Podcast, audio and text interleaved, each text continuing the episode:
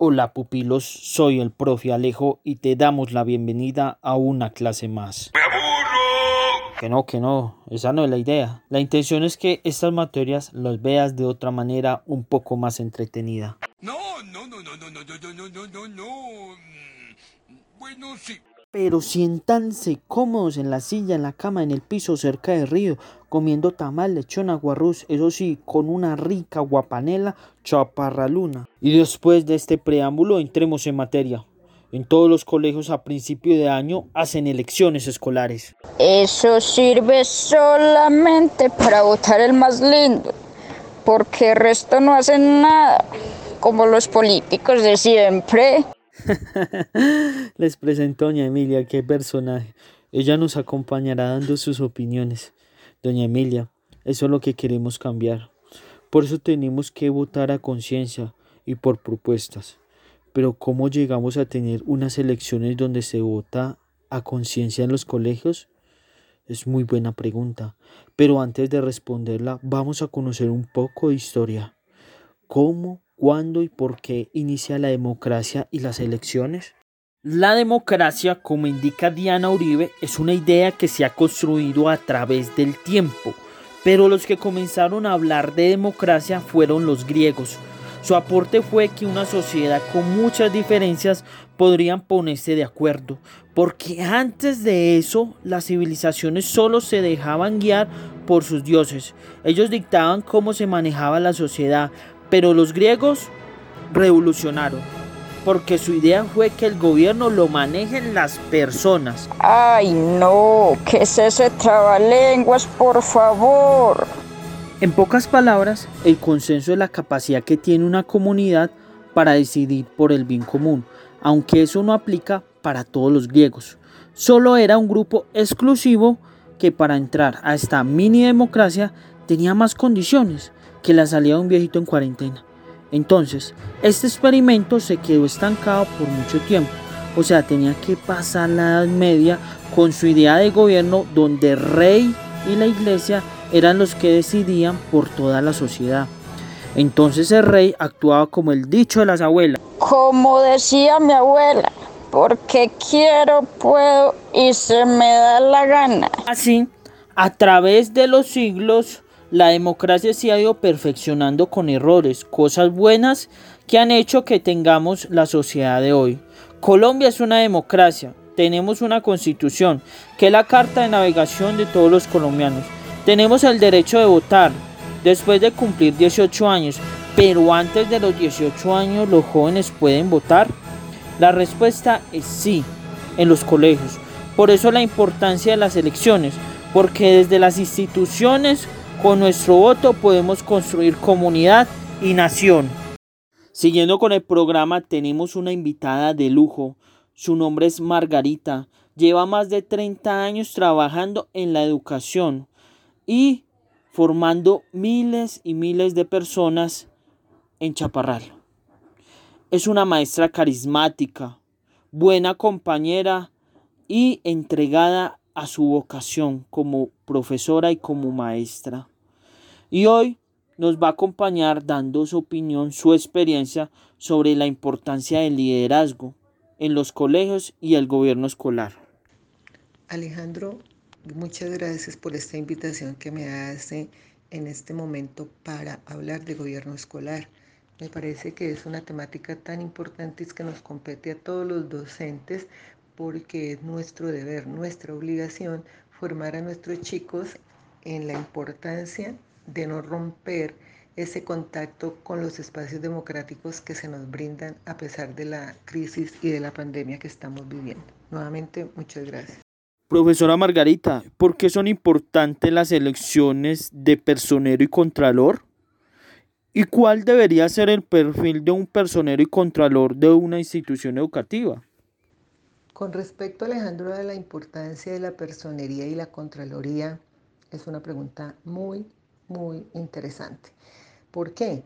Porque es que es prácticamente ratificar lo que viene dentro de una normatividad. Si nosotros vamos a hablar de derechos humanos universales, pues el ser humano tiene, tiene el derecho, por simple dignidad humana, de elegir, de ser elegido, de participar en las decisiones que las comunidades toman. Y por lo tanto, pues si vamos a mirar esa normatividad, encontramos que en la Constitución, en el artículo 40, está ese derecho a elegir y ser elegido. Y más adelante, en el artículo 103, le ratifica qué mecanismos puede usar la persona para poder participar en esas decisiones, para que las aprenda, las reconozca y tenga esa herramienta como la posibilidad de ser un agente participativo más que representativo. Y si nos vamos al campo educativo, pues está la ley 115. En el artículo 5 que están los fines de la educación, plantea la necesidad urgente de formar ciudadanos competentes, de formar ciudadanos que respeten los derechos de los demás, que reconozcan que formamos parte de una sociedad y que hay un colectivo humano que no nos puede generar en nosotros el individualismo, sino trabajar uno con todos. Por eso es que es importante mantener los principios democráticos. Y esa ley 115 también la ratifica el decreto 1860, donde explica cómo desde las instituciones educativas, que es el ejercicio que estamos haciendo en la institución educativa Medalla Milagrosa y que todas las demás instituciones educativas lo, lo deben estar haciendo.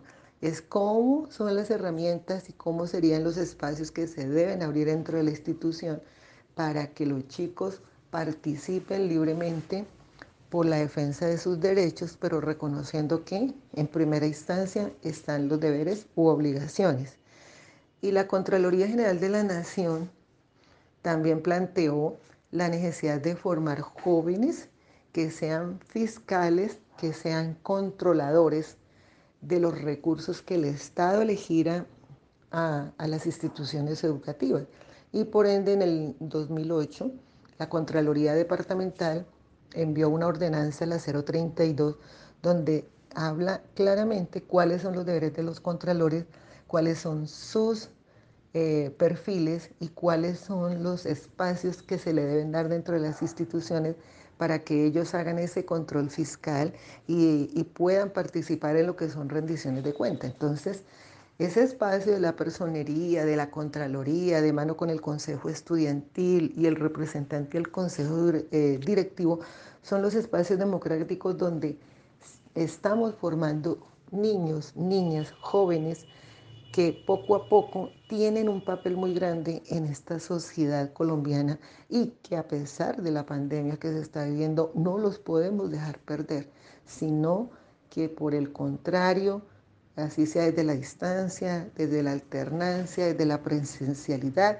seguirlos manteniendo vivos porque hay que cultivar en ellos ese valor en el campo político que la democracia no puede ser frágil, que por el contrario debe fortalecer esos valores de tolerancia, de respeto mutuo, de solidaridad y de fraternidad.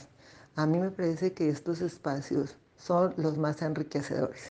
Bueno, y le damos la bienvenida a Julián Echeverry, licenciado en Ciencias Sociales de la Universidad de Caldas, el cual nos va a ayudar a responder una pregunta que hemos desarrollado al inicio del programa. ¿Cómo llegamos a tener unas elecciones donde los jóvenes voten a conciencia en los colegios? Y adicional a motivarlos a que participen en la fiesta democrática de las elecciones de personal y contralor. Hola a todos, gracias por la invitación. Considero que lo primero que se debe hacer para que nuestros jóvenes empiecen a votar a conciencia es generarles la idea de que, de que están votando es por un plan de gobierno, por unas ideas, por un plan de acción y no por un amiguismo, por el que me atrae, por el más bonito, sino por un plan de trabajo bien estructurado. De esa manera vamos a empezar a preparar a los jóvenes para cuando cumplan su mayoría de edad a los 18 años puedan ejercer su voto consciente y responsable.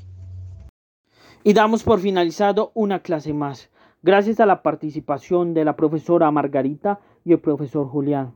Pero también es importante recordar que en tu colegio, en tu escuela, ya sea urbano o rural, va a haber estas elecciones.